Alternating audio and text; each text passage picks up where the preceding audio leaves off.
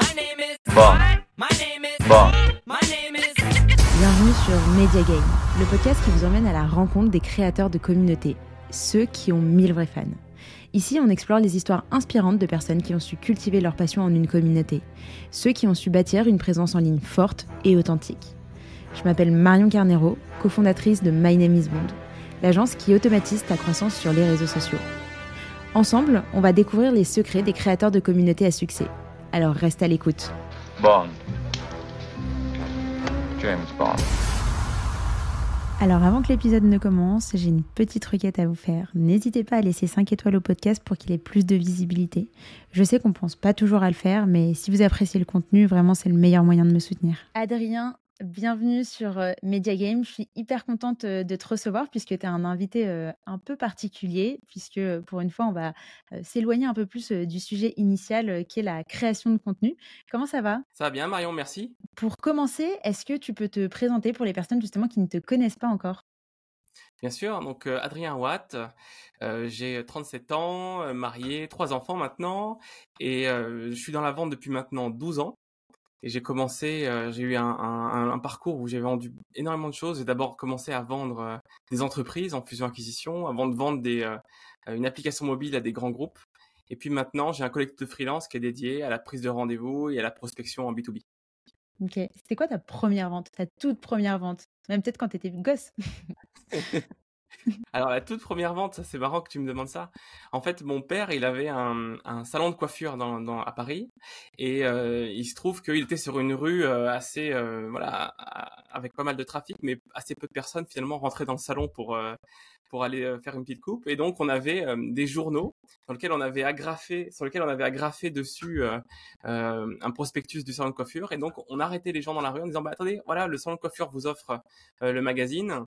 Euh, et on sera ravis de, vous accueillir. Et donc là, tu passais, tu avais des gens qui finalement euh, marchaient la tête baissée et fonçaient euh, vers le métro. Et puis finalement, hop, ils levaient la tête, ils voyaient le salon. Et alors le kiff, c'était quand tu en avais qui, bah, ah bah oui, justement, j'ai une demi-heure là, je vais aller me couper les cheveux. Et donc, incroyable. ma toute, toute, toute première vente. Et t'avais quel âge à ce moment-là? Une dizaine d'années. Ok, ah oui, T'as commencé tôt. ah ouais, on était derrière le, derrière le comptoir, on balayait les cheveux, euh, voilà. Et puis euh, j'avais aussi mon grand-père qui était euh, brocanteur et donc on allait avec lui très tôt le matin mettre l'étalage. Et puis ce qui était très sympa, c'est quand il allait faire une pause et donc je me retrouvais patron de cette petite, cette petite boutique là de 3 mètres carrés. donc il fallait connaître les prix de tout, savoir négocier. Donc les premières ventes sont venues très tôt. Ça a toujours été Enfin, ça, ça, a toujours été flagrant pour toi de dire que tu allais faire carrière dans la vente? Écoute, pas tant que ça, pas tant que ça, parce que quand je suis sorti de l'ESSEC, euh, j'étais, euh, j'avais un peu baigné dans cet environnement euh, de grande école de commerce. Et à l'ESSEC, personne ne t'apprend à vendre et personne ne te parle de te, d'ailleurs ESSEC ou grande école, hein, de, de, de, vente. Et donc j'avais un peu cette image dans, dans, dans le programme que c'était quelque chose qui n'était pas entre guillemets de mon niveau et que moi j'allais aller vers la stratégie d'entreprise, la finance d'entreprise, etc. Et puis petit à petit, en ayant eu énormément d'expérience dans plein de secteurs différents, je me suis rendu compte que c'est là euh, où je m'éclatais le plus. il y avait pour moi quelque chose de vraiment magique euh, pour passer de ben, tu n'as rien, t'as pas de client, t'as pas de projet, euh, t'as pas encore de, chiffre d'affaires à j'ai un premier client qui me fait confiance et puis il y en a un, puis deux, puis trois jusqu'à n. tu construis tout quoi. Moi aussi j'ai fait un, une partie de mon parcours en, école de commerce j'ai un avis qui est assez, euh, assez ferme dessus. Toi, c'est quoi ton avis par rapport aux, écoles de, de, commerce, ou en tout cas les grandes écoles? Et surtout, qu'est-ce que tu en retiens par rapport à ce que ça t'apporte aujourd'hui? Ouais. Moi, j'ai un background d'ingénieur à l'origine. Ah, donc, rien à voir. J'ai fait euh, ouais, prépa, école d'ingénieur, etc. Et en fait, ce que je me suis rendu compte, c'est qu'il me manquait en fait tout un, voilà, tout, tout, un vocabulaire, toutes des façons de penser. Et j'avais l'impression à la sortie de l'école, même si j'avais fait une école généraliste, que euh, je connaissais qu'un tout petit peu euh, le monde de l'entreprise et qu'il me manquait tout un pan avec le marketing, avec la vente, avec la finance, avec la stratégie. Donc c'est pour ça que j'ai voulu faire une, école de commerce pour, pour compléter et ne serait-ce que savoir comment, parce que déjà j'avais compris à l'époque que c'était hyper important de comprendre comment l'autre pensait, comment l'autre réfléchissait, c'était quoi ses enjeux pour pouvoir derrière construire à la fois soit une carrière, soit une entreprise. En fait, comment le monde fonctionne exactement. Et tu pouvais, euh, avec ce double, euh, cette double connaissance à la fois produit tech et business, pour moi, c'était un, ouais, c'était vraiment ce que je voulais parce que je me dit, ben, il n'y a rien de mieux pour euh, développer une boîte, parce que je savais à l'époque que je voulais déjà construire une boîte, de pouvoir parler à des gens techniques, de construire un produit et puis après d'aller le vendre et le développer. Et est-ce que tu as, eu ce que tu voulais en, en allant dans une école de commerce? Euh, je, dirais que oui. Je dirais que oui, principalement, ça a permis de, me faire découvrir plein de matières, tu vois, par exemple comme la fusion-acquisition, c'est un truc auquel j'avais jamais vraiment pensé. Et finalement, euh, grâce à ça, j'ai pu intégrer un cabinet de conseil spécialisé là-dedans. Et d'ailleurs, mon job, c'était de revendre des usines, revendre des filiales de grands groupes. Donc, ce qui était canon, c'est qu'on allait visiter euh, un une, unité technique et, après, il fallait passer, si tu veux, au niveau supérieur et, et aller la prospecter donc ouais, j'ai trouvé, en tout cas l'école que j'ai faite, j'ai trouvé que c'était une belle carte pour rentrer dans ce monde-là et, euh, et m'ouvrir, m'ouvrir l'esprit. Après, je te dis, ce qui m'a manqué, c'est d'avoir des compétences plutôt sales, euh, vraiment purement prospection, euh, vente, stratégie commerciale que j'ai pas retrouvé à l'époque à l'école. Ok, on va y venir juste après, mais du coup, suite à ton école de commerce, ou en tout cas ta formation dans cette école, c'était quoi ton premier boulot? Qu'est-ce que tu as fait? Qu'est-ce que tu as mis en application? Ouais. Donc mon premier boulot, c'était dans un cabinet de conseil qui est dédié à la fusion-acquisition, donc là vraiment la recherche de repreneurs. Et donc ils avaient toujours des clients qui étaient des grands groupes, qui avaient euh, une usine, une organisation, une filiale, qui souvent perdaient de l'argent ou étaient sur des technologies un peu euh, euh, dépassées. Et donc mon job, c'était de comprendre ce que fait l'entreprise, établir une liste de prospects et ensuite, avec, ce qui est marrant, les mêmes moyens que les startups, donc euh, un email, téléphone et LinkedIn, prospecter que des cibles C-level pour euh, leur vendre, euh, pour leur vendre la boîte. Donc, par exemple, j'ai travaillé pour le groupe Chantel. Tu sais, c'est un groupe qui est dans la lingerie. Il y avait une centaine de personnes qui étaient en, en Bretagne qui qui faisait des, euh, des vêtements, des sous-vêtements, et donc trouver quelqu'un qui est capable de reprendre ça euh, parce que le euh, l'usine en elle-même perdait perdait de l'argent au sein du groupe. Et donc on a trouvé un, d'ailleurs c'est moi qui l'avais call call le CEO d'un sous-traitant de Louis Vuitton qui est manqué de main d'œuvre et lui il a repris ça. Et j'ai fait pareil pour des groupes comme Sagemcom, Alcatel Lucent. Et ce qui était sympa, c'est que t'avais, j'avais un peu ce rôle de Marieux, si tu veux. Tu avais l'acheteur, qui venait visiter euh, visiter le site industriel et puis euh, tu avais le donc notre client qu'il fallait on, nettoyait un petit peu tout on faisait en sorte que, ça se passe bien la communication jusqu'à ce que le on ait les DLOI donc délai d'attention et puis le closing Ok, hyper intéressant. Et euh, justement, euh, euh, ça, c'est ta première expérience euh, de vente. On en a parlé tout à l'heure très très rapidement où tu disais que justement, tu n'avais pas cet aspect formation autour de la vente, etc. Comment est-ce que tu as réussi à te former? Mmh. Comment on devient un bon sales? Oui, c'est une, une, super question. Et en fait, ce que j'ai très tôt recherché, c'était un, un mentor. J'ai voulu choisir exprès un petit cabinet euh, dans, lesquels, dans lequel je pouvais être en direct avec les associés qui avaient 20, 30 ans d'expérience sur, sur le sujet. Et donc euh, très tôt, euh, j'ai, j'aurais fait comprendre que c'était ça qui me bottait et j'avais eu des affinités avec un des associés notamment.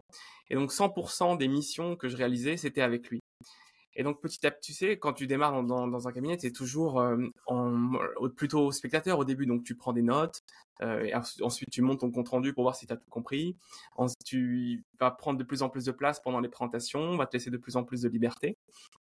Et, et, donc c'est vraiment à son contact, en le voyant faire, parce que je pense que ça c'est hyper important, de voir comment est-ce qu'il rédigeait des emails, voir comment est-ce qu'il produisait des documents. Euh, aussi, l'idée par, par l'exemple, ça veut dire qu'il faisait devant moi des calls, des call calls, euh, même s'il avait un TJM euh, à, à quatre chiffres, euh, voilà, très intéressant, et ben il, allait quand même faire faire des call calls et après il me laissait la main. tu sais, c'était vraiment step by step. Ensuite, c'est moi qui le faisais et lui il m'écoutait. Et puis derrière, j'étais complètement en autonomie. donc j'ai commencé où j'étais moi le junior. Et puis petit à petit, je suis devenu senior dans, dans, le cabinet et c'est moi-même qui dirigeais les missions, euh, donc les recherches de repreneurs euh, dans le cabinet. Et, et, cette personne dont tu parles, euh, elle avait quoi comme poste? C'était un associé, donc un fondateur de, de, la boîte. Ok.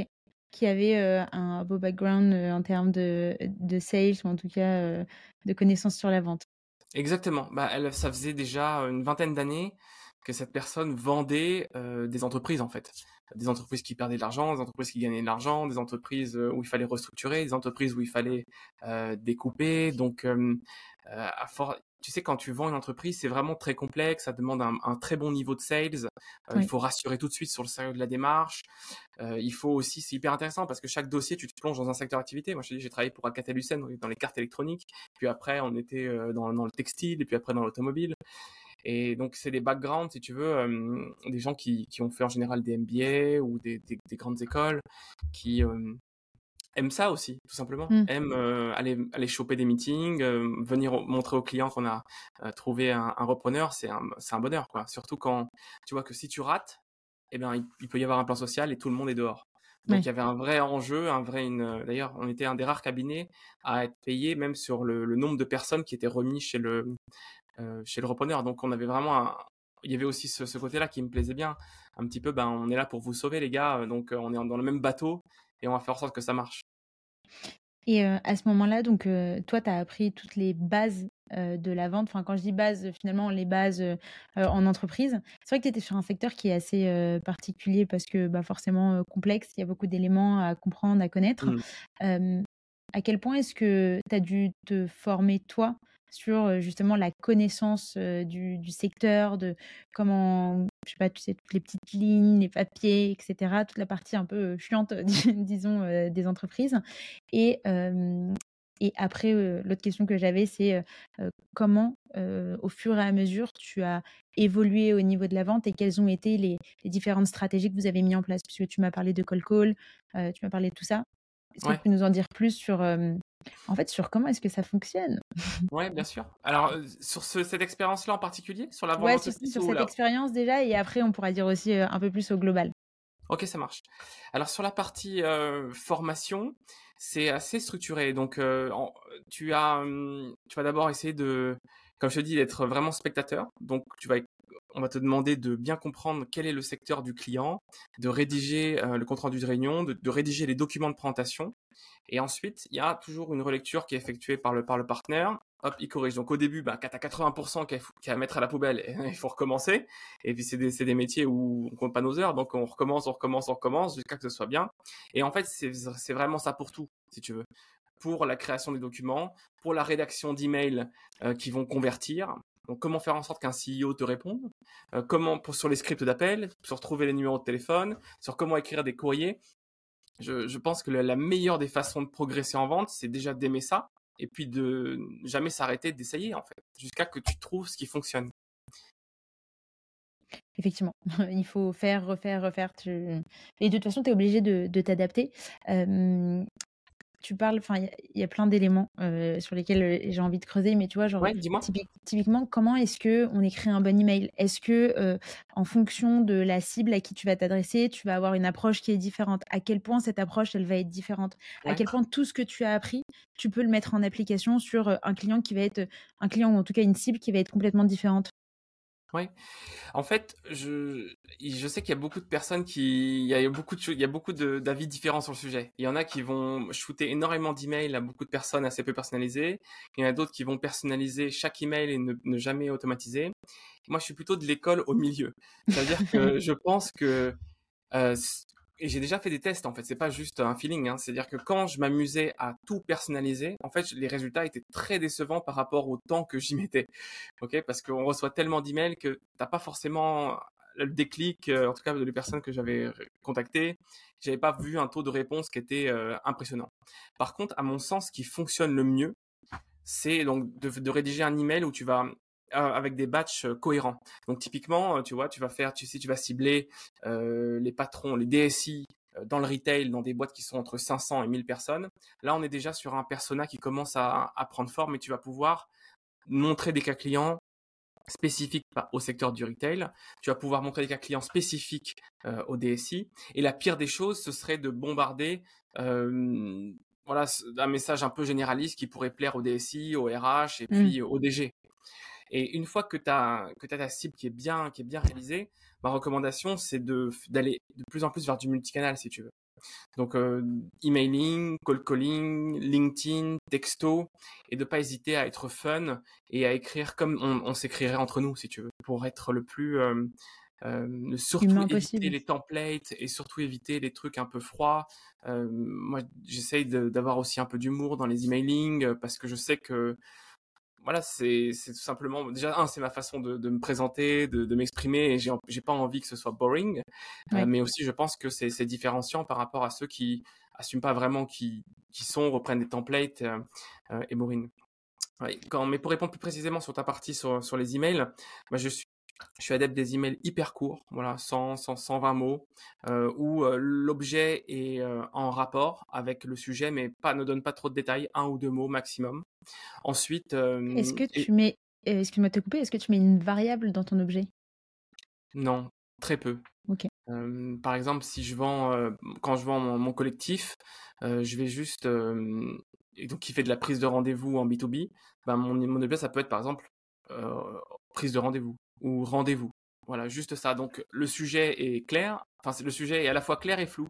Tu sais qu'on va parler de prise de rendez-vous, mais est-ce que c'est parce que j'ai envie de prendre un rendez-vous avec toi? Est-ce que c'est parce que c'est mes services? Mais voilà, ça au moins ça suscite l'intérêt et euh, ça permet, tu sais, dans un email de le, game, c'est de faire lire la ligne suivante pour qu'il puisse lire la ligne suivante pour qu'il arrive au call to action. D'ailleurs, c'est pareil sur LinkedIn. Euh, il y, a, la même problématique sur LinkedIn d'écrire euh, pour arriver à ce que tu veux. Et donc voilà, email euh, objet court. Je commence toujours par le prénom, pas de monsieur, pas de pas de nom de famille. Euh, ensuite, euh, j'essaie toujours de commencer par j'ai vu que quelque chose comme ça en tout cas en disant ben, il me semble que pour montrer que j'ai fait un peu de recherche ou en tout cas que j'ai des doutes, enfin j'ai des, un feeling sur ces pains et après je pose une petite question. Et un truc que je propose, d'ailleurs ça je le fais toujours, que ce soit dans tous les canaux, que ce soit call call, texto, euh, ou même LinkedIn, je parle énormément des cas clients. Mm. Moi je suis pas là pour présenter ma solution ou la solution de mes clients, c'est bah, j'aimerais te montrer comment, client 1, 2, 3, on fait pour, et là, bénéfice. Et je demande uniquement 30 minutes en, voilà, en visio.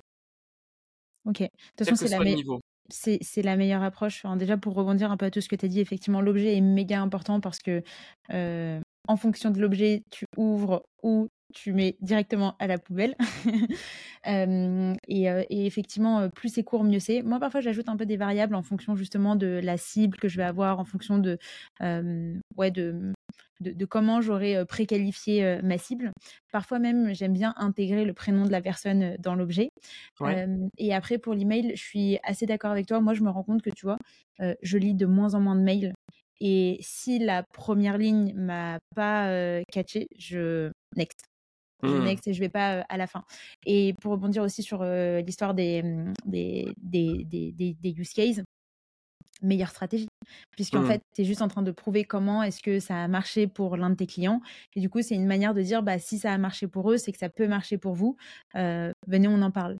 La question que je me pose, c'est est-ce que pour toi, alors déjà, il y a plusieurs trucs, mais restons déjà sur euh, euh, l'email à proprement parler. Est-ce que dans le premier email, tu demandes direct un rendez-vous ou tu as quand même une approche où tu, vas, tu vas proposer plutôt un audit dans un premier temps, Ouais. Alors en fait, j'ai une, j'ai une approche qui est très top-down. Et je, depuis toujours, depuis toujours, euh, que ce soit même dans ma vie perso, euh, j'ai si j'ai un problème, j'ai eu un problème une fois avec avec ma banque Conto, Conto ben j'ai appelé le CEO. J'ai euh, eu un problème avec Google Cloud pour ma première application, ben, j'ai envoyé un email au CEO de Google Cloud qui j'ai 150 000 personnes, il m'a répondu dans la journée, si tu veux.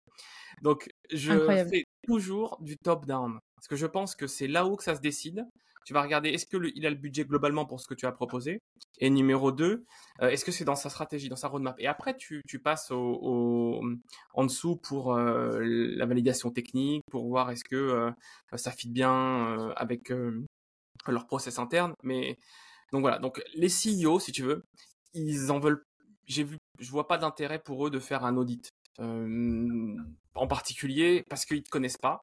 Là, je parle vraiment en outbound, hein, en prospection sortante si tu Parce que je dis, bah, comment ce gars-là, externe à ma boîte, va, mieux connaître mon secteur euh, que moi qui, qui suis depuis 30 ans mmh. Tu comprends? Et surtout, est-ce que j'ai envie de parler à cette personne trois quarts d'heure pour en ressortir quoi?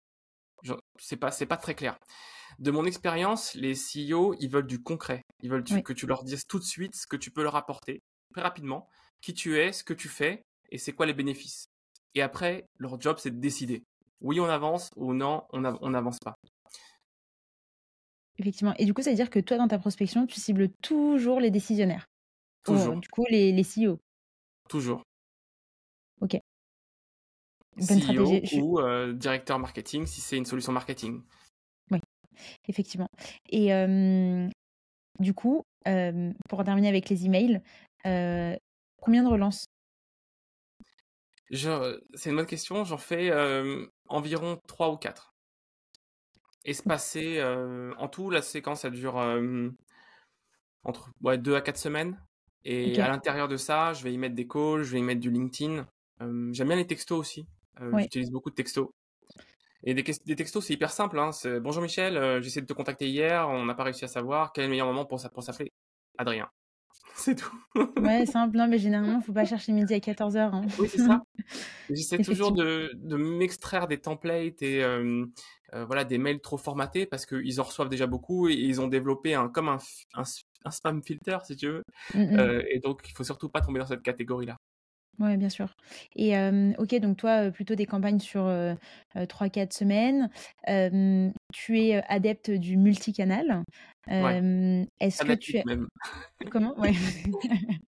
Je pense qu'aujourd'hui, c'est nécessaire, effectivement. Est-ce que tu as pu observer une différence? Est-ce que tu as des datas à nous partager à ce sujet? Peut-être que tu vois, pas pu au préalable tester par exemple des campagnes uniquement sur de l'email. En fait, tu te rends compte que en faisant du multicanal, tu as une réponse qui est beaucoup plus rapide, qui est plus présente sur un canal en particulier? Ouais, alors j'ai pu me rendre compte que le, le... En fait, j'ai toujours fait du multicanal, donc je, je peux pas, je pourrais pas te partager de strat parce que même dans ma toute première expérience dans, dans le conseil, on envoyait un courrier papier Ensuite, euh, on envoyait un email, ensuite on appelait, ensuite on faisait du LinkedIn, si tu veux. Donc mmh. j'ai toujours tout le temps tout fait. Parce que je sais que c'est ce, qui, ce qui fonctionne. En tout cas avec la cible euh, euh, direction générale, comité, comité de direction mais ce que, ce que je me rends compte, c'est que des clients à moi viennent me voir parce que justement, ils envoient des centaines, ou si c'est pas des milliers d'emails, et finalement, il ressort un ou deux rendez-vous. Et ils se rendent compte qu'en une journée de, prospection, tu peux déjà générer ce, ce, résultat sans avoir spammé la terre entière. Oui, bien sûr. deux questions qui me viennent en tête. La première, c'est par rapport au, courrier papier. Qu'est-ce que tu en penses à l'heure d'aujourd'hui? Moi, je trouve que c'est génial. Je trouve que c'est. hyper d'accord avec toi. je trouve que c'est vraiment canon parce que justement, en fait, il faut être là où les gens ne sont pas trop, quoi. Donc aujourd'hui, tout le monde, et notamment, c'est et ce qui est très drôle, c'est que les outils d'automatisation voulaient démocratiser la prospection, la rendre plus simple, et quelque part, leur succès, la, les ont rendu, l'a rendu la prospection un peu plus dure même parce que maintenant les emails ne sont, euh, sont, sont un peu moins lus et donc ce que je notamment par email est-ce que donc donc le, par rapport au courrier papier, je pense que c'est vraiment game changer et ne serait-ce que pour avoir un icebreaker canon. C'est bonjour, ben, je, vous ai fait, je vous ai fait un courrier, vous l'avez bien reçu? Ah non, de quoi il s'agit, etc. Donc ça, permet d'engager la discussion de manière hyper hyper sympa mmh. et puis d'avoir un, ouais, un, icebreaker unique. Et d'ailleurs, ça me fait penser à une anecdote. On avait dans ma précédente boîte, on avait fait une campagne où on avait envoyé, on avait ciblé 5, euh, ou 6 grands comptes dans lesquels on voulait vraiment rentrer, on n'arrivait pas. C'était des trucs du style Veolia, EDF euh, e et tout. Et on avait envoyé des, des Toblerone géants, ils faisaient 1 mmh. mètre le truc, qui faisait 5, kilos, et direct, sans, sans si tu veux, sans, sans les préparer, sans message, sans rien. On envoyait boum au, au patron et puis derrière, avec un courrier hyper sympa en disant, là, je vendais de l'animation, de, une application d'animation commerciale en disant, ben, voilà, avec ce, Toblerone, soit c'était pour célébrer les succès de l'équipe commerciale, et donc vous pouvez partager le chocolat, soit prendre le bâton et taper sur les sales euh, qui sont pas aux objectifs. Énorme, j'adore. Et ça nous avait permis d'ouvrir, on avait eu des taux de rendez-vous qui étaient fous en fait, euh, qui étaient hyper importants. Et derrière, ça m'a permis aussi de closer Veolia d'ailleurs. Avec cette stratégie-là. vraiment, euh, on, on t'a shooté un truc avec un courrier sympa dedans, et ça a ouvert le compte. J'ai plein de questions par rapport à ça, mais déjà, euh, je lance le sujet parce que effectivement, moi, j'ai baigné dans, dans les réseaux sociaux, le fait d'être 100% en remote, que tout soit sur notre ordinateur, etc. Et je trouve que parfois, les gens oublient un peu l'essence même de pourquoi on fait tout ça. c'est aussi pour rencontrer des gens, c'est pour les aider, etc. Donc, il y a tous ces éléments qui sont aussi à mettre en avant. Et parfois, il faut se, je dire se faire du mal, mais prendre le temps de faire les choses différemment, prendre le temps d'avoir une approche qui va être hyper différente. Et notamment, tu vois, moi je me souviens, on, a eu un, client avec qui on a travaillé pendant un peu plus de deux ans, qui était une agence, une agence de communication. Et chaque année, pour les fêtes de fin d'année, il nous envoie un courrier mmh. à Pierre, donc mon associé et moi, donc personnalisé à nos adresses perso pour bah, nous, fait, nous, nous, nous, souhaiter les bons voeux, etc. Et c'est, enfin, c'est bête, c'est peu, c'est pas, tu vois, on n'est pas en train de parler d'un cadeau, d'un table run avec voilà un icebreaker qui est hyper drôle, etc. En revanche, il y a tellement personne qui le fait que j'en suis mmh. aujourd'hui à en parler en podcast et que chaque année, j'ai cette petite attention et qui, au fond, mmh. tu vois, te fait plaisir. Tu dis, ah, c'est trop sympa, ils ont pensé à moi.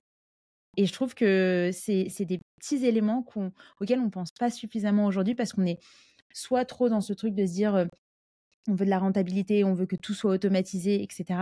Alors qu'en fait, parfois, il suffit juste de prendre un chemin qui est différent pour atteindre tes objectifs. Et la preuve en est avec le client que tu as réussi à, à closer. Ouais. Et puis un autre exemple aussi incroyable, c'est les événements. En, dans la vente B2B, on se rend pas compte, mais le marketing euh, en amont avec des événements, c'est un truc de dingue en fait. Euh, nous, on faisait des campagnes, euh, par exemple, on, louait, par exemple, la, on allait la, durée, on faisait une petite conférence, et donc on, on, call call des personnes, notamment des dirigeants, pour leur dire, voilà, on va organiser un, petit déjeuner sur telle thématique, on serait ravi de vous avoir. Et on a invité à la fois des clients satisfaits, donc comme ça, ils vont parler en bien de nous, et puis euh, des prospects, ou en tout cas des gens qui étaient euh, assez chauds dans le, dans le pipeline. Et, ce qui était génial dans ces événements, c'est que tu pouvais avoir de la donnée qui t'aurait pas forcément donné si tu si, pendant une visio de 30 minutes avec lui. Donc typiquement, tu lui dis bah écoute euh, Jean-Marie, je comprends pas là, ça fait six mois qu'on discute, on n'a toujours pas signé, qu'est-ce qui se passe? Et c'est à ce moment-là seulement où il va te dire mais oui, mais Adrien, mais t'as pas parlé à Christine, c'est elle qui décide. Ah bah attends, on m'en a jamais parlé de cette Christine, tu vois? Donc, tu avais comme ça accès à la hiérarchie informelle des entreprises et aux bonnes personnes à qui parler. Tout comme euh, tu pouvais aussi nettoyer ton pipe avec des gens qui, euh, que, qui, qui, finalement n'allaient jamais signer. Ou ils vont te dire, écoute Adrien, voilà, je te le dis en off, mais il va y avoir une réorganisation, donc tous les budgets sont frisés, ah, on est vraiment motivé, mais cette année ça va pas le faire. Et donc voilà, au moins tu peux avoir ça et tu peux passer à autre chose. Donc, euh, ça se passe sous forme d'événements, euh, des escape games, des petits déjeuners, peu importe le, motif, mais aller rencontrer les gens pour de vrai, c'est sûr que c'est euh, bénéfique pour le business. toi, par rapport à toute la prospection que tu as pu mettre en place, à quel point, justement, rencontrer tes clients en, amont, coup plutôt rencontrer tes leads ou alors rencontrer tes clients, est vraiment game changer dans la relation, dans le fait de closer la personne? Oui, ah, c'est vrai que j'ai vécu l'époque euh, pré-Covid où euh, finalement je passais mon temps à aller à la défense ou en rendez-vous et c'est vrai que des fois c'était j'allais loin euh, pour une heure et puis après et puis après j'entrais. Je suis même allé à Strasbourg pour un rendez-vous d'une heure si tu veux. Et il a même pas closé.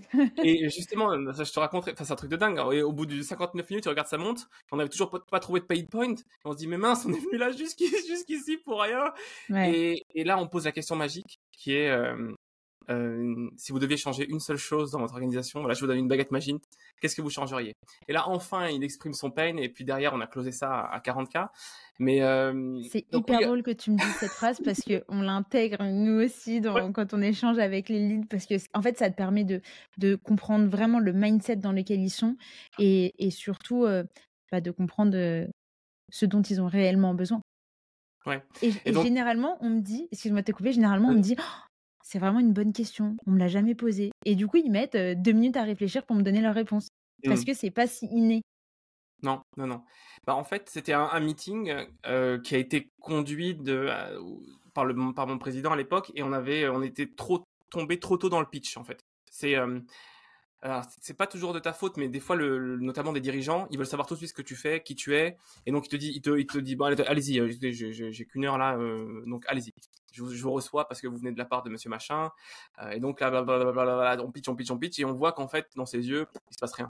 Et c'est seulement, je te dis, hein, à la toute dernière minute qu'on sauve le truc avec une question. et alors, t'as réussi à la closer? Et finalement, on l'a closé. On a ah, closé 40 bravo. avec euh, parce que ce meeting-là, il nous a donné un deuxième. Et puis après, euh, euh, ils sont revenus vers nous en disant bah, c'est bon, on va, on va démarrer, alors que vraiment, c'était très mal barré. Donc, j'essaye de rencontrer les personnes quand, quand c'est possible. après, ça va dépendre des comptes, tu vois. Je pense que des startups, ils sont habitués, si tu, si tu signes des PME, les startups, elles sont habituées à, à de la vente, à, à signer à distance. Après, j'imagine que plus tu montes en kilo euros, plus tu montes en, en taille d'entreprise, et plus aussi il faut rencontrer de personnes. quand il faut rencontrer 5 ou 10 personnes pour signer un deal, le plus gros que j'ai signé, c'était 500K. Donc là, je peux te dire qu'il y a eu beaucoup, beaucoup de meetings avant d'arriver à, ce closing-là. Ben dans ce cas, je, pense que le faire à distance, c'est impossible. En fait. C'est-à-dire qu'ils n'auraient jamais eu assez confiance en moi, en la boîte, euh, si ça s'était passé juste avec des visios. Sur un contrat aussi important, il se passe combien de temps, combien de temps pardon, entre la prise, de, enfin, la prise de contact et le moment où il close? Bah, ce, ce client-là, c'était Orange. Et c'est une boîte qui est énorme. Bah, vraiment, il y a beaucoup de départements. et je l'ai attaqué. ça m'a pris quasiment deux ans pour signer ça. Ça m'a pris quasiment deux ans. C'est long. Et donc, tu sais, tu, tu, tu, quand tu connais pas le compte, ben, tu, fais, tu commences à prendre des rendez-vous, un rendez-vous, puis après on te renvoie vers une autre, une autre personne, puis après vers une autre personne. C'est un peu comme du flipper, tu vois. Tu montes, tu, tu, descends en hiérarchie. Des fois, tu, tu tapes le, le, jackpot parce que tu présentes en comité de direction. Et puis après. Après, tu retombes sur la secrétaire. Après, tu redescends. l'IT et machin. Mais si, si tu veux, pour que ce qui a été game changer, en fait, dans ce deal-là, Surtout qu'on était en difficulté parce qu'ils avaient investi dans une startup qui Orange Ventures avait investi dans une startup qui était concurrente à la nôtre. Donc on se disait, bah, c'est foutu. En fait, ils vont partir avec l'autre. Ils ont déjà mis de l'argent. Et on a quand même gagné. Et ce qui a vraiment fait la différence, c'était qu'on on avait un, puissant allié qui était un ancien euh, de chez Orange, qui lui, en fait, nous a euh, décrit la hiérarchie et présenté au mieux aux bonnes personnes, si tu veux. Et si on n'avait pas eu cette, euh, cette, inside, cet ex-insider, on n'aurait jamais gagné le truc. Mmh. Donc clairement, euh, pour signer ces comptes-là, il faut à la fois des gens en interne qui te qui t'aident, qui sont tes champions. Mais si tu peux avoir quelqu'un qui va avoir un langage de vérité, parce que lui, il n'a plus aucun euh, intérêt à, te balader, c'est encore. Et puis d'ailleurs, il faut l'intéresser aussi au deal. Hein. Il faut que lui gagne quelque chose si ça signe. Bien sûr. Et justement, j'imagine que toi, tu as closé beaucoup de, de, clients dans ta carrière et surtout tu as eu des, une variété de clients qui étaient assez importante. Quelle différence il y a, si différence il y a d'ailleurs, entre justement des, des, grosses entreprises comme tu peux avoir chez Orange versus des entreprises à plus petite taille, start-up, etc. Qu'est-ce qui change concrètement dans ton processus de prospection? Alors en fait, euh, je, je pense qu'il faut rassurer toujours sur la même chose. Il faut rassurer sur toi, ton produit et ton entreprise. Donc ça, ça, ça, si tu veux, c'est des invariants. Il faut aussi toujours montrer des cas clients. Ça, c'est des trucs qui qui changent pas. Ensuite, donc, faut être professionnel tout au long du parcours. D'ailleurs, ça commence même au premier appel de prospection. Si nous, on fait de la prospection pour, euh, pour des clients, il faut que on soit nickel dans les call calls, dans euh, les rendez-vous. D'ailleurs, souvent, on entend, ben, je prends jamais de call, mais je, vous m'avez convaincu bah, ça déjà c'est un super signe. Ou alors quelqu'un que tu prends rendez-vous, il te dit bah moi je crois pas au call bah attendez, si, on, si, on, se rencontre aujourd'hui, c'est grâce aux appels. Ce qui va changer avec les startups, donc pour moi startup égale panier euh, petit si tu veux. C'est-à-dire que si je vais vendre à, des startups mes services, bah ça va être, tu sais, on dit que euh, ton processus de vente doit être aligné à ton pricing. Et donc si je vends un truc qui va coûter entre 5 et 10 k par exemple, euh, je vais pas, je vais, je vais demander à mon interlocuteur euh, d'être, de prendre une décision plus rapidement.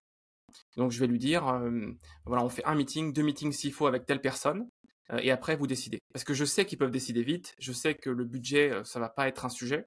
Donc si tu me le dis, je, vais être beaucoup plus direct sur, ben voilà, je préfère un oui et un non, mais je veux pas d'opportunité qui reste trop longtemps ouverte sur, sur le CRM. versus la vente grand compte, où là, je vais appliquer exactement les mêmes méthodologies de prospection, haut de gamme, donner de la valeur, mais là, je, vais, je sais que les processus internes sont longs. je sais qu'il va falloir rencontrer plus de monde et donc je vais forcément être plus patient. Je vais être plus patient, je vais peut-être plus miser sur le contenu, envoyer des, livres blancs, envoyer, inviter à des, événements. voilà, je sais que le nurturing va être beaucoup plus long. Mais dans la méthodologie, ça change rien, ça change rien du tout. c'est juste, le, ça va être plus long. Le cycle de vente qui est un peu plus long. Ok. Et du coup, tu fais un peu plus de, care, d'attention auprès de tes leads. Tu as parlé de call call. Mmh Est-ce que le call call est mort en 2024 Souvent, on me pose la question. Et j'ai l'impression qu'au contraire, ça devient de plus en plus urgent à tester comme canal parce que petit à petit, tu sais, les, canaux se bouchent un à un. Et il y a assez peu de commerciaux finalement qui, après 5 ans, 10 ans d'expérience, 5 ans, 10 ans d'expérience, acceptent encore de prendre leur téléphone et de passer un coup de téléphone. Pour quelle raison? je pense que c'est encore vu comme une tâche de junior, un truc qu'on donne à un, stagiaire ou un alternant parce que on n'a pas envie de le faire et que on est au-dessus de ça et que nous on va s'occuper de la stratégie. Mais je pense que il n'y a rien de plus de plus pur en vente que, que le call call parce que c'est un lien direct entre toi et ton prospect. Tu peux avoir un feedback immédiat du marché, ce qui est hyper important. Et souvent, tu vois, tu peux envoyer beaucoup d'emails et tu sauras pas pourquoi ça vraiment pourquoi ça n'a pas marché. Versus, t'appelles, tu pitches, désolé ça m'intéresse pas. Et ben dans ce cas, moi ce que je fais, c'est quand j'appelle pour des startups qui sont pré-market fit, donc elles n'ont pas encore de, produits qui ont rencontré leur marché. Je dis bah, écoutez, euh, euh, j'ai compris avec vous, on n'avancera pas. Par contre, euh, c'est la, vous êtes la, troisième personne qui me dit ça d'affilée. vous pouvez me dire qu'est-ce qui, qu'est-ce qui a manqué à mon pitch, qu'est-ce qui a manqué même dans le produit pour qu'on avance ensemble? Donc ça permet au moins d'apprendre. J'essaye en sorte, je fais en sorte qu'à chaque fois que je passe un call, soit je prends un rendez-vous, donc ça c'est très bien, soit on apprend quelque chose. On apprend quelque chose sur le, le, wording à utiliser, sur le persona pour ben, s'améliorer au call suivant. Est-ce que tu as un pitch qui est établi et qui suit un peu la même ligne directrice, disons, peu importe la cible que tu as, ou est-ce que vraiment tu adaptes à 100% ton approche en fonction du secteur d'activité ou en tout cas de la cible que tu veux toucher? Ouais, moi j'aime beaucoup parler des cas clients. Donc mon pitch standard, si tu veux, c'est ben, je vous ai fait un email la semaine dernière pour vous présenter comment A, B, C font pour résultat tu vois. Ça, j'aime beaucoup, j'aime beaucoup ça. Euh, ensuite, euh, je, suis aussi hyper flexible.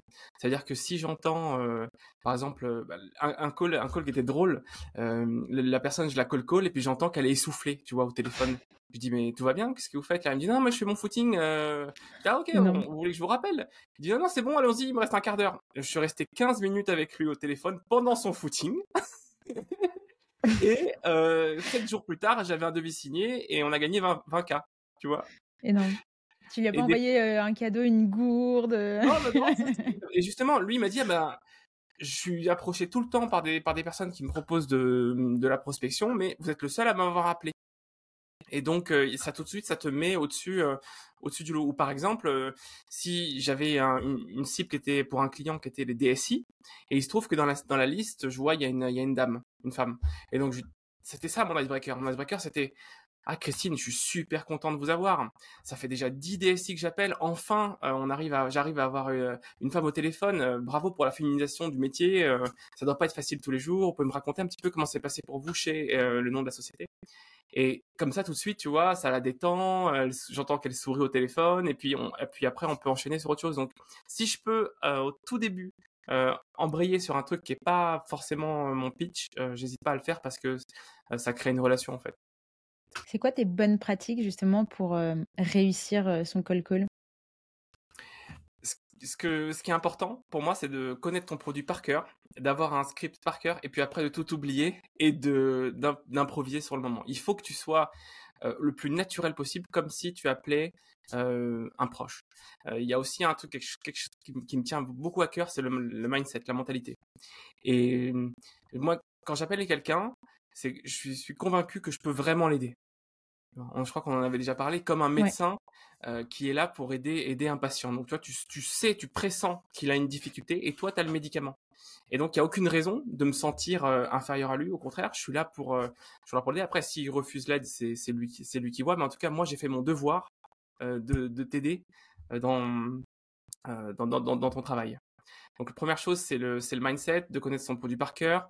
Et ensuite, c'est la pratique. Ça veut dire que ce qui va être important, c'est d'essayer plein de choses et de se relever à chaque fois que ça se passe pas bien. Parce que c'est vrai que tu peux aussi mal le prendre quand, au début surtout, quand euh, tu étais convaincu que ton pitch allait fonctionner, et puis finalement tu te rends compte que ça ça marche pas. Euh, faut jamais le prendre personnellement. souvent, peut-être que tu appelles au mauvais moment et, la personne, voilà, elle vient de, de, s'embrouiller avec son manager ou alors elle est, elle est stressée sur un dossier. C'est pas grave, tu, tu rappelleras plus tard. Et est-ce que tu as un, processus, tu vois, typiquement toutes les personnes que tu as eues au téléphone, quand bien même elles t'ont pas dit oui pour un rendez-vous, est-ce que tu viens quand même les nurturer Est-ce que tu les ajoutes sur LinkedIn? Est-ce que tu leur proposes un e-book Ouais, alors ça j'aime beaucoup faire ça, notamment d'ajouter toutes les personnes avec, avec qui j'ai un rendez-vous ou avec qui je discute. ne serait-ce que et après donc une fois que tu les as ajoutés sur LinkedIn, ce qui est important après c'est de poster du contenu pour euh, rester, comme on dit, top of mind et qu'elles puissent penser à toi le jour euh, où elles ont un besoin. Alors c'est important, si tu as un call-call euh, qui se passe bien, c'est important aussi après un rendez-vous par exemple, où tu fais un rendez-vous et puis donc elle te parle de ses problématiques, tu l'ajoutes sur LinkedIn, tu postes du contenu. Et ce que j'aime bien faire aussi quand c'est possible, c'est lui envoyer de temps en temps, quand j'en trouve, du contenu sur, son, sur sa problématique. Ah ben, tiens, tu, tu me disais que tu savais pas comment structurer un call call. Bah, tiens, regarde, j'ai écrit un article là-dessus. J'ai pensé que ça pouvait t'intéresser. Ah, tu m'as parlé de telle problématique. Écoute, je connais quelqu'un, euh, par exemple les ads, je connais, je connais quelqu'un de super sur les ads. Voilà, essayer de garder un lien avec cette personne le plus longtemps possible euh, et ne pas forcément croire quand on te dit, ben, j'ai tout compris, je reviens vers vous quand j'ai un besoin de prendre les devants en fait. De prendre les devants. Et c'est vrai que... J'allais, j'allais dire, c'est vrai que c'est ce que tu avais fait notamment avec, avec moi quand on s'était eu en call pour justement échanger et voir comment est-ce que tu pouvais nous accompagner. tu, tu m'avais envoyé une, une ressource qui était un livre que tu me recommandais justement par rapport aux sales, etc. Enfin, tu vois, c'est con, c'est quelque chose qui te coûte pas grand chose parce que tu l'as au format PDF, etc.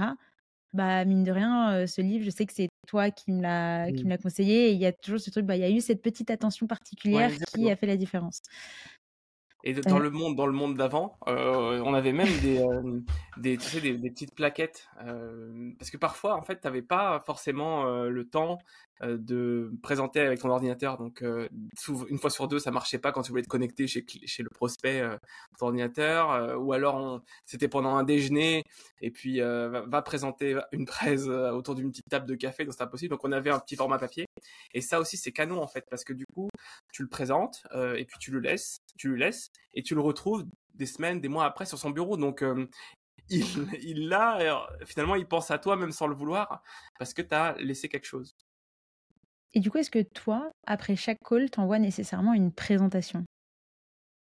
Pas toujours, pas toujours. Euh, ça dépend euh, comment ça s'est passé. Souvent, on me le demande. Donc, euh, je, voilà, comme je l'ai présenté, je ne vais pas garder ça pour moi. Mais je le fais systématiquement. Ça fait partie des, process pour moi de, de montrer. Je sais qu'il y a même des sales qui font des rendez-vous 1 sans, sans, sans présentation. Moi, je pense qu'une présentation, c'est important. Ça montre que c'est sérieux, que c'est structuré. Ça permet aussi d'être cadré versus mmh. un échange qui, qui, peut être libre et qui peut durer euh, euh, très longtemps. Mmh, ouais, pour moi, c'est important de quand c'est marqué, ça a plus d'impact que quand juste c'est dit. Je suis d'accord. tout à l'heure, tu parlais donc de ta prospection multicanal. Comment est-ce que tu t'organises? Est-ce que tu as des outils justement qui te permettent, j'allais dire d'attaquer, j'aime pas trop le terme, mais presque un peu péjoratif, mais ouais, d'attaquer tes leads justement sur différents canaux? Tu nous as parlé de LinkedIn, tu nous as parlé des emails, des SMS. Comment tu centralises ta prospection? Ouais. En fait, à chaque fois qu'on démarre, là, ça, commence à être très processé parce que notre job, c'est d'aider des startups ou des PME à prendre des rendez-vous avec leurs prospects. Donc, à chaque fois, il faut redémarrer une prospection quasiment de zéro parce que ils n'ont pas forcément toujours, ils n'ont pas forcément déjà d'historique. donc la manière dont ça fonctionne, c'est d'abord de comprendre le persona, comprendre la cible, comprendre l'offre. Donc on a un, processus assez structuré pour monter au même niveau que les fondateurs de la boîte. On veut à la fin du call pouvoir euh, prendre notre téléphone et quasiment pouvoir déjà commencer euh, à prospecter. Une fois que tu as compris, compris l'offre, tu as déjà les messages. Et ça, donc là, on ne se fait pas forcément aider, mais on, fait toujours relire. Ensuite, on utilise des outils comme Faro, par exemple, qui permet de créer des bases de données assez, assez pointues avec des filtres euh, sur la croissance, sur les technologies, ça c'est important. On utilise euh, de l'automatisation aussi sur LinkedIn, par email. Et pour la partie call call, on aime bien Ringover, qui permet d'avoir de, d'avoir beaucoup de statistiques. Ça, c'est intéressant. Ok, et t'as pas. est-ce que tu utilises par exemple l'Emlist qui permet de faire de la prospection cross-canal ou est-ce que tu gères vraiment tout sur finalement depuis ton CRM Ouais, ouais t'as raison. C'est Lemlist, c'est un, très bon outil. On l'utilise, on l'utilise pour des clients parce qu'il est, il est super simple. Et euh, donc on plug. Euh, c'est, c'est souvent. Alors ça dépend. Si, c'est pour moi, bah, ça va être mon, mon euh, LinkedIn et mon, mon email qui, qui, est connecté. Sinon, c'est ce, c'est, c'est ceux des clients. Et puis pour les numéros de téléphone, on utilise comme tout le monde des applications pour trouver les numéros. Donc les plus connus en France, c'est Lucha Casper. Il y en a aux États-Unis qui s'appelle Seamless, qui est très très bien. Et j'utilise aussi Contact Out. Donc, comme aucune base n'est parfaite, d'ailleurs que ce soit sur l'enrichissement d'email ou sur le numéro de téléphone, il faut pouvoir multiplier les outils pour trouver les bons contacts. Parce qu'il n'y a rien de plus frustrant d'avoir un lead qui a accepté tes demandes de connexion, qui a ouvert tes emails, qui a lu ton contenu, qui a l'air d'être engagé dans la campagne, qui a pris ton livre blanc, mais il n'a pas encore répondu et tu n'as aucun moyen de l'appeler. Donc, trouver son numéro de téléphone, c'est hyper important. Et du coup, ça veut dire que toi, tu enrichis directement ta base de données le plus possible en ayant genre tous les éléments pour derrière faciliter le processus Ou est-ce que, pour le coup, tu as par exemple des séquences que tu te lances directement sur bah, ton CRM où tu dis, OK, bon, bah, là, il n'a pas répondu à mon mail, du coup, je vais aller chercher son numéro pour l'appeler. Et mmh. potentiellement, s'il avait répondu à ton mail, bah, tu n'avais pas forcément besoin de prendre son numéro, enfin d'aller chercher mmh. en tout cas son numéro de téléphone parce qu'il te l'aurait donné au moment de la prise de rendez-vous. Oui, tu as raison. En fait, dans l'émission, ça se passe en, deux temps. Il y a d'abord euh, des, séquences d'automatisation qui sont, qui sont lancées. Ensuite, on va faire ce qu'on appelle du lead scoring pour regarder qui dans cette séquence semble le plus engagé. Donc, qui a visité ton site web, qui a téléchargé tes livres blancs, qui a accepté la demande de connexion. Donc, en fonction de ça, tu gagnes des points. Et donc, on va call call euh, les personnes qui nous paraissent être les plus, euh, voilà, les, les, les, plus intéressées par ce qu'on a, par ce qu'on a à proposer. Et ça, tu le fais via quel outil? On le fait aujourd'hui euh, à la main euh, sur Google Sheet. on, définit avec le client euh, des pondérations. Par exemple, il t'a accepté, c'est 5 points. Il a ouvert ton email, mais ça, ça vaut pas grand-chose. C'est, on va dire, un point. il a cliqué sur ton site, ça aussi tant de points. Et donc, en fonction de ça, on définit. Ce qui est génial, c'est que du coup, tu peux mettre beaucoup de personnes en haut du funnel. Et euh, il, y aura quelques meetings qui peuvent tomber en automatique, mais la plupart sont pris euh, via les appels de prospection. Et ça permet d'avoir une liste la plus qualitative possible. Parce qu'on ne pourrait pas appeler tout le monde. Euh, le, scaler euh, l'automatisation, c'est simple. Scaler les call calls, c'est plus, c'est plus compliqué. C'est impossible. Quoique maintenant, tu sais que je reçois des numéros, euh, enfin des numéros, des appels, euh, oui, des boîtes type Orange, etc. Je suis là, allô, et là, tu as un robot qui me parle. Je me dis, non, mais ils sont quand même culottés. Hein. Oui, ça commence, c'est vrai, le début de quelque chose, euh, mais pour l'instant, c'est très mal fait et je suis très offusquée quand je reçois ce genre d'appel. Mais ma foi. Peut-être que hein. demain, ce sera mieux, la les voix seront moins robotisées et ce sera de qualité professionnelle. Donc, dans ce cas, oui, ça, ça changera notre métier, c'est sûr. Et petite question, parce que là, ton, ton histoire de tracking via ton Google Sheet, ça me, ça, me surprend énormément. mais du coup, ça veut dire que vous mettez énormément de temps à traquer la chose, puisque vous le faites à la main. Non, c'est rapide, hein, parce que dans, les outils, tu as déjà toute la, toute la donnée. Tu sais qui a ouvert, tu sais qui a cliqué, tu peux savoir qui a accepté tes, demandes de connexion. C'est hyper simple, hein. c'est franchement hyper simple. Ok. Je suis un peu et c'est fait, et c'est fait une fois, c'est fait une fois toutes les deux semaines. Donc, tu vois, tu peux mettre à jour la liste. Ça, non, ça, ça, se fait très bien. Et j'ai pas trouvé aujourd'hui d'outils qui permettaient de faire ça de manière automatique. Euh, peut-être que si quelqu'un nous écoute, faut, faut quelqu'un le crée. mais, mais, mais, même sans faire ça, si tu veux, sans faire ça, ne serait-ce que commencer par les gens qui ont cliqué sur les liens. Ensuite, aller chercher ceux qui ont ouvert ton email, ceux qui ont accepté ta demande de connexion déjà, tu vas, avoir une base à peu près qualitative. Mm. Après, nous, on, pousse, on le pousse un peu plus loin, Bien mais euh, ne serait-ce que si tu fais ça, tu vas pouvoir cibler les bonnes personnes. Mais là, on est d'accord que tu parles de, euh, du fait de relancer euh, par appel les gens que tu avais contactés au préalable, euh, soit par email, soit par euh, LinkedIn ou SMS. Ok. Exactement, c'est ça. Donc, euh, ton, euh, tu ne fais jamais de call call à proprement parler, euh, à froid, euh, type euh, la personne n'a jamais entendu parler de toi. Tu as toujours un, un email, un élément qui a été enclenché avant d'appeler la personne? Alors, pour moi, Adrien, pour, mon collectif Outgeny, non, il y a toujours une introduction.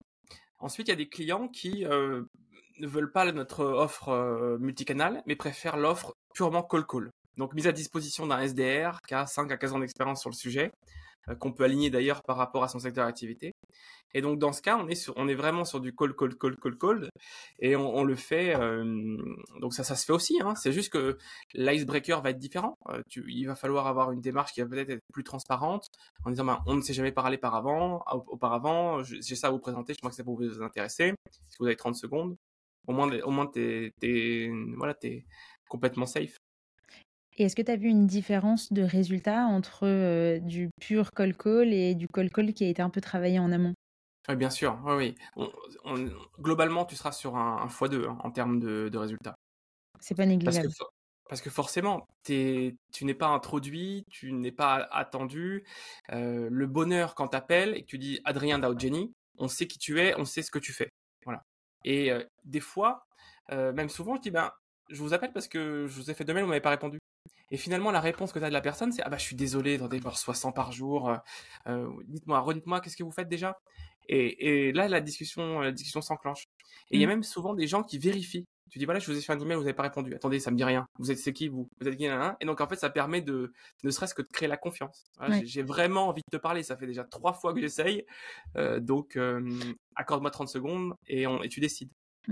C'est vrai qu'il y a un aspect, là je livre une partie aussi de, euh, notre stratégie qu'on a, c'est, tu vois, même si c'est purement de la prospection par email, moi je, même si j'ai pas de réponse, mon dernier, ma dernière relance c'est ok, vous m'avez pas répondu, fine, mais est-ce que vous pouvez m'expliquer pourquoi, que je comprenne Euh, Est-ce que c'est une problématique de budget Est-ce que juste je suis complètement à côté de la plaque Enfin bref, aidez-moi à comprendre. Et c'est fou parce que tu verrais le nombre de personnes qui répondent Mm. à ce moment-là en disant en fait, ils sont désolés Ouais. à dire ah non mais vous remettez pas tellement en question, c'est moi, c'est non effectivement euh, euh, ça m'intéresse pas, j'aurais pu vous le dire, etc. Mais c'est vrai que maintenant, bah, comme tu l'as dit, avec tous ces outils d'automatisation, euh, il y a de plus en plus de prospection, euh, il y a aussi des niveaux et des intensités de prospection qui sont très variables. Donc Mm. je pense qu'il y a aussi un ras-le-bol de, enfin voilà, on est, on reçoit beaucoup plus d'emails, donc on prête beaucoup moins attention à certains, et c'est plus difficile de, de sortir du lot. Mais je trouve que dès que tu sors un peu de cette approche de j'ai juste un truc à vous vendre, déjà t'augmentes mais drastiquement tes chances d'avoir Mm. un retour. Ouais, c'est une, une super pratique. T'as raison de, de toujours demander dans tous les canaux, dans tous les canaux de toute façon.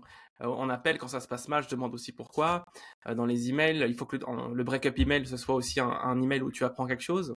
Mm. Euh, ne serait-ce que la personne va te dire, bah, attendez, mais vous m'avez contacté moi, mais c'est pas moi la, la bonne personne, c'est une autre personne. Et Tu l'avais pas identifiée. Exactement. Donc ouais. si tu demandes pas, euh, elle te le dira jamais. Et même pendant les calls, euh, tu vois, euh, de relance, etc. Donc, euh, je rappelle, bon, alors, vous en êtes tout dans votre stratégie, etc. Bon, nous, on les accompagne sur les réseaux sociaux. Et parfois, t'en as qui nous disent, ah ouais, bah, du coup, on n'est plus intéressé. Ah, ok, bah, pourquoi expliquez-moi? Et parfois, ça peut paraître un peu abrupt, mais c'est vraiment, moi, ça me permet de comprendre parce que, tu vois, parfois, t'as. C'est une baisse générale, c'est peut-être leur secteur d'activité, c'est juste que en fait, euh, euh, tu vois, c'est un budget, donc en fait, ce budget, ils n'ont pas envie de l'allouer tout de suite. Et en fonction de cette réponse, parce qu'il t'a dit non, mais si tu arrives à comprendre pourquoi il t'a dit non, tu sais si derrière, enfin, tu sais derrière quel scénario entre guillemets enclenché, puisque potentiellement c'est pas un lead qui est complètement perdu, c'est juste une question de temporalité. Et Exactement. peut-être que tu l'as effectivement perdu. Et puis c'est fondamental, ne serait-ce que pour t'améliorer. Parce qu'en fait, imaginons que te dise non mais moi dans votre offre, y a, y a- vous n'avez pas ce, ce- ce point-là qui que j'ai pas vu et qui m'intéresse. Et ben en fait, imagine que tu l'avais, mais c'est simplement tu l'as mal présenté ou pas assez présenté. Attendez, là il y a, il y a, il y a, un malentendu parce que justement on va pouvoir on va vous- vous aider là-dessus. Donc chaque euh, question que te pose, chaque euh, objection que tu reçois, c'est un, un cadeau pour améliorer tes emailing, améliorer tes scripts d'appel, améliorer ton pitch. C'est pour ça que je recommande toujours de, si possible, d'enregistrer les appels, les partager en interne ou les partager avec, les clients pour dire, bah, ok, euh, je me suis prêté à l'objection, comment est-ce que tu aurais fait pour, euh, pour la dépasser, pour t'améliorer en fait. Mmh. Il faut être dans cette logique-là, sinon euh, tu vas stagner et peut-être que le marché va prendre une direction et toi tu vas pas le voir parce que tu vas rester focalisé sur ton offre et ta proposition de valeur. Et justement, en parlant d'amélioration, etc., est-ce que toi, il y a une formation, un livre, une ressource qui a changé ta vie, qui t'a fait ouvrir les yeux sur, je sais pas, un élément de la prospection? Ouais, ouais surtout un livre là que j'ai lu, qui, que j'ai adoré, qui s'appelle Vendre aux exécutives de François Drillon. Donc ça explique ce qui s'est passé ces dernières années avec les budgets qui se sont de plus en plus resserrés. Et donc l'importance aujourd'hui de commencer par le haut pour avant, avant de redescendre. En fait, ce qui est marrant dans ce livre, c'est qu'il a mis des mots sur et des concepts sur des choses que je faisais naturellement depuis des années, mais ça a permis de, de justifier l'intérêt économique de cette approche. Et ça sert à rien d'avoir un pipeline qui finalement vivote et avec des opportunités qui ne closeront jamais, parce que les managers, par, par, définition, auront peur de, de, te présenter à celui qui décide pour de vrai. Et si tu es coincé entre guillemets avec eux, ben ton deal n'avancera jamais. Donc mmh. autant euh, ce que j'aime bien, c'est savoir si c'est oui ou si c'est non, mais euh, le peut-être euh, est dans la vente vraiment un, un ennemi à, à killer. Donc il y a ça. Il y a le bouquin que je t'ai partagé qui s'appelle Fanatical Prospecting que je trouve que je trouve génial. Et puis, euh, euh, si en termes de en podcast, euh, je, citerai celui qui est dédié à la vente qui s'appelle Vendu de Laetitia Fall. donc, il y a un super épisode, le 3, au hasard, vous pouvez aller regarder. Bien sûr, D'ailleurs, que je vais recevoir aussi. Oui. oui, je vais la recevoir. C'est prévu. Ouais, top. Et un dernier sujet que j'aimerais qu'on traite, tu le sais, Media Game, généralement on parle plutôt de communauté, à quel point justement ça peut t'aider sur bah, beaucoup d'aspects, mais notamment sur l'aspect business. Là, on a pris un peu le problème dans l'autre sens, enfin le problème, plutôt le sujet dans l'autre sens, à commencer notamment par la vente. et d'ailleurs, merci pour cette masterclass parce que franchement, on a appris plein de choses et c'était très très chouette. Mais du coup, j'ai quand même une question qui est toi qui es un, pur produit sales, quel est ton positionnement par rapport aux communautés? À quel point tu penses que c'est game changer dans le processus de vente? Est-ce que tu as pu l'observer au niveau des clients que tu as pu accompagner? Je sais que tu as accompagné beaucoup de clients, dont des personnes qui sont notamment très présentes sur mmh. LinkedIn. ouais, quelle est ta, ta, position, en tout cas ta réflexion sur le sujet? Ouais. Alors, quand tu lances une startup, la première priorité, c'est de trouver des clients. Et ça a toujours été ça. J'ai monté plusieurs, plusieurs sociétés et ça a toujours été ça dès les, dès les premiers instants. Et donc, c'est pour ça aussi que je me suis vraiment focalisé d'abord plutôt sur la vente que sur la création de communauté dans un premier temps parce que euh, ça allait plus vite. Mais j'ai pu voir que c'était hyper utile à moyen et long terme pour euh, euh donc plutôt cette partie communauté marketing, nurturer des, euh, des leads, euh, pour montrer que tu es expert sur ton sujet, et pour euh, aussi faire en sorte qu'on pense à toi euh, le jour euh, le jour où il y a un besoin. Donc mon approche elle est d'abord commerciale, vraiment purement commerciale, prospection outbound. Et de plus en plus, je, mets des efforts sur la création d'une communauté autour des sujets qui me tiennent à cœur, comme la prospection, comme le call call, comme la vente complexe, comme la vente C-level. Ensuite, la conversion d'une communauté en euros, c'est un, vrai sujet. Et je sais que euh, c'est pas si facile que ça de monétiser, euh, de monétiser une communauté, notamment sur, sur LinkedIn, qui est le, réseau que je connais le mieux. Et justement, euh, j'ai eu, le cas récemment où il y avait une des top influenceuses sur LinkedIn qui avait créé un événement et malheureusement, assez peu de personnes s'étaient inscrites et tous les frais avaient été engagés en amont. Et donc là, quand j'ai en déjeunant avec elle, je, elle m'a expliqué un peu sa situation. Euh, il restait il restait plus qu'une dizaine de jours entre le moment où on s'est parlé et le moment euh, où, il y avait l'événement. Bah là, euh, on s'est remonté les manches et puis on a été prospecté. Donc c'était vraiment la, la, la, belle fusion entre une communauté, parce qu'elle avait des milliers et des milliers de personnes qui la suivaient, et le commercial. Donc la manière dont on, on fonctionnait, c'est qu'elle avait fait des posts sur le sujet. On regardait qui était intéressé, euh, qui avait l'air intéressé dans les commentaires, qui avait liké, qui, qui étaient les personnes qui la suivaient depuis longtemps. Elle m'a envoyé juste son profil et ensuite euh, charge à moi de trouver le numéro de téléphone, de contacter ces personnes et on a réussi l'exploit de remplir l'événement euh, et de sauver les meubles parce qu'elle aurait eu, on parle de plusieurs dizaines de milliers d'euros euh, qui auraient été perdus sinon de son côté. Elle donne. Ok, bah écoute Adrien, merci beaucoup pour, pour toutes ces explications. Je pense que c'est vrai, la partie, on parle de plus en plus de community first. Je pense que c'est un élément qui est à intégrer effectivement dès le début. Après, effectivement, en fonction du projet que vous avez, ben, priorité au fait d'aller chercher des clients parce que vous devez déjà valider votre modèle, valider que vous, vous répondez à une offre et à un vrai besoin. Et finalement, la communauté suivra naturellement, j'ai envie de dire. Ton histoire me fait quand même penser à une chose qui est que, ben, attention aussi aux vanity metrics il y a de plus en plus de personnes qui prennent la parole sur les réseaux sociaux, c'est trop mmh. bien. mais on peut avoir une déformation un peu de la réalité, à se dire que ah bah il est suivi par un tel, donc potentiellement c'est celui qui arrive à, générer le plus de chiffre d'affaires de par sa communication, j'entends. Et en fait, parfois c'est pas souvent le cas.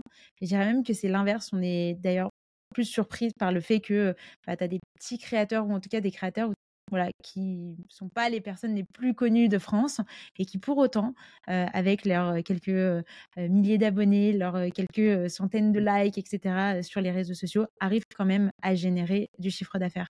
Et nous, on, se bat un peu sur ça avec My Name is Bond de dire que oui, c'est bien d'avoir de développer vos communautés, etc., d'avoir des chiffres qui sont bah, le plus impressionnant, c'est mieux parce qu'en termes de notoriété, en termes d'image, etc.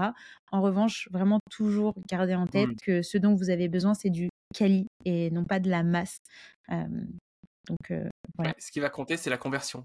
Ça veut dire que tu as beau avoir 10 likes, mais si ça te donne deux rendez-vous ou trois rendez-vous, bah, tu as gagné versus un post qui peut partir viral et au final euh, euh, ne te rapporte pas grand chose. Et malheureusement, ça paye pas, euh, ça paye pas le loyer.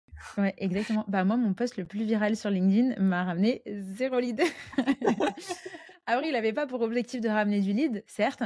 en revanche, il y a un autre aspect quand même qui est intéressant, c'est de se dire que, tu vois, dans ta stratégie de contenu, c'est bien aussi d'avoir des posts qui n'ont pas forcément pour vocation à vendre, parce que peut-être que les gens vont te découvrir grâce à ce post qui est très mass market, et qu'en fait, à force de te lire, à un moment donné, ils vont avoir besoin de tes mmh. services. Et il y a ce côté un peu, bah, tu, tu, tu cares la relation sur du long terme. Exactement, ça restera sur du long terme. Et ça dépend de combien de temps tu te donnes. C'est clair que si tu as un an, deux ans, ben, la création de communauté, c'est génial et tu vas pouvoir construire avec elle. Euh, S'il te reste deux mois de cash, euh, il va falloir euh, aller un peu plus vite que ça. Eh ben, écoute, merci beaucoup euh, Adrien pour, pour ton temps et bah, pour tout ce que tu nous as partagé. Où est-ce qu'on peut te retrouver? Alors, principalement sur LinkedIn. Donc, Adrien, A-D-R-E-N, Awat, c'est A-O-U-A-T-E. Voilà. Et j'essaye de partager une à deux fois par semaine les tips, les essais que je fais sur prospection et surtout, voilà, vous donner un maximum euh, d'idées sur comment euh, réussir vos call calls. Génial. Et eh ben, je mettrai tous tes liens euh, en commentaire. Merci beaucoup, Adrien. Salut Marion. Bye bye.